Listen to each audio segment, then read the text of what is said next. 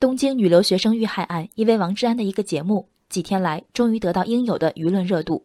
我关注王志安，却首先是因为另一条新闻。二零一四年初，供职央视新闻调查栏目的王志安采制了新闻调查专题片《走廊医生》。节目中展示，走廊医生蓝月峰被解聘后仍常穿白大褂做医院走廊，主要原因是长期以来其个人诉求与单位存在分歧，而非其声称的因反对过度医疗招致打击报复。二零一四年到二零一五年，王志安在其个人新浪实名微博上先后发布了节目视频、评价言论，以及题为“无论你们有多卑鄙，我都奉陪到底”的长微博。为此，蓝月峰以名誉侵权为名，将王志安及微梦公司诉至法院。上周，北京一中院终审认定涉案言论不构成侵权，判决驳回蓝月峰的全部诉求。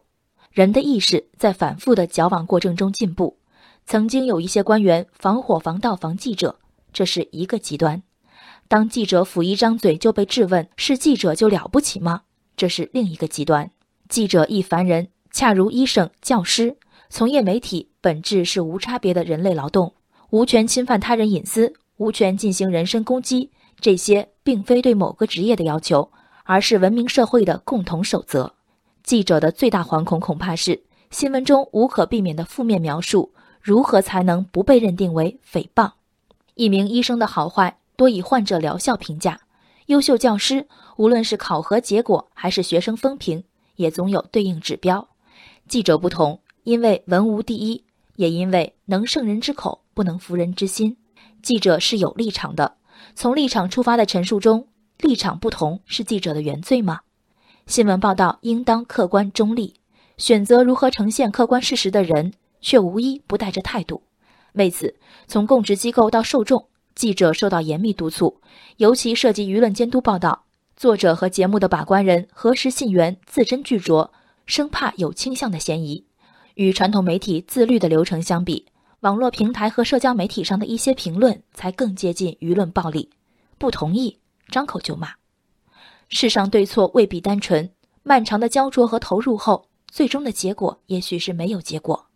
做调查报道、从事舆论监督的工作压力，即便在同行中，也是许多人无法承受之重。而恰是这些呈现了事件复杂性，甚至让记者为之铤而走险的报道。才让我们更清楚地认识生活、认识世界。当记者考虑公共利益、考虑公民知情权，当记者千方百计规避新闻本身的风险，何曾想过，沿着逻辑链条发表对公共事件的看法，也会成为被告的理由？公平不是记者的面无表情，更不是采访对象的一触即发。对基于公共利益的报道，法律应有适当的豁免。记者是否构成侮辱、诽谤？除了结论正误的无解之辩，更应当考察出发点的善恶。